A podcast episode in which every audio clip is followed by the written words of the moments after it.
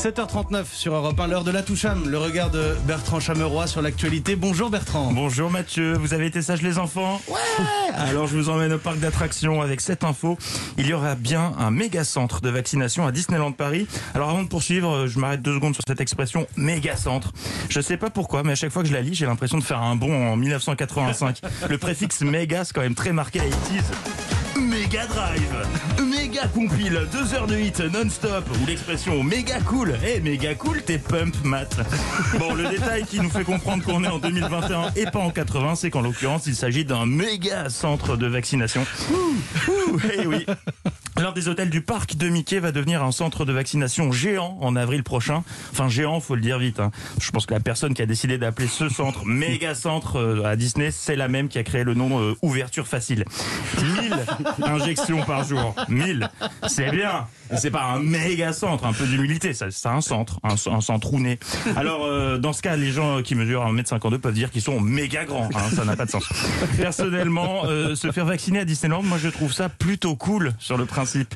C'est dingo d'imaginer Non, ça. Qui fera les injections? C'est Oncle Pictou? Ça va se transformer en parc d'abstraction. Rapport à AstraZeneca, je- allez stop, je je- traîne beaucoup trop avec le dessinateur Viandox. En plus, cette vanne nulle ne marche plus puisque le nom du vaccin changer. Bien vu l'astuce, hein. les gens sont réticents sur celui-ci Bah rebaptisez-le Vous avez qu'à lui donner un nom de danse de l'été.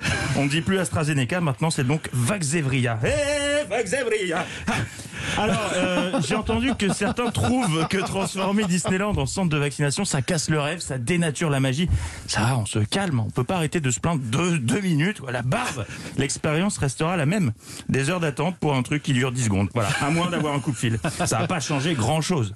Bon, peut-être que la parade sera moins féerique, elle sera très 2021, quoi, avec de nouveaux personnages.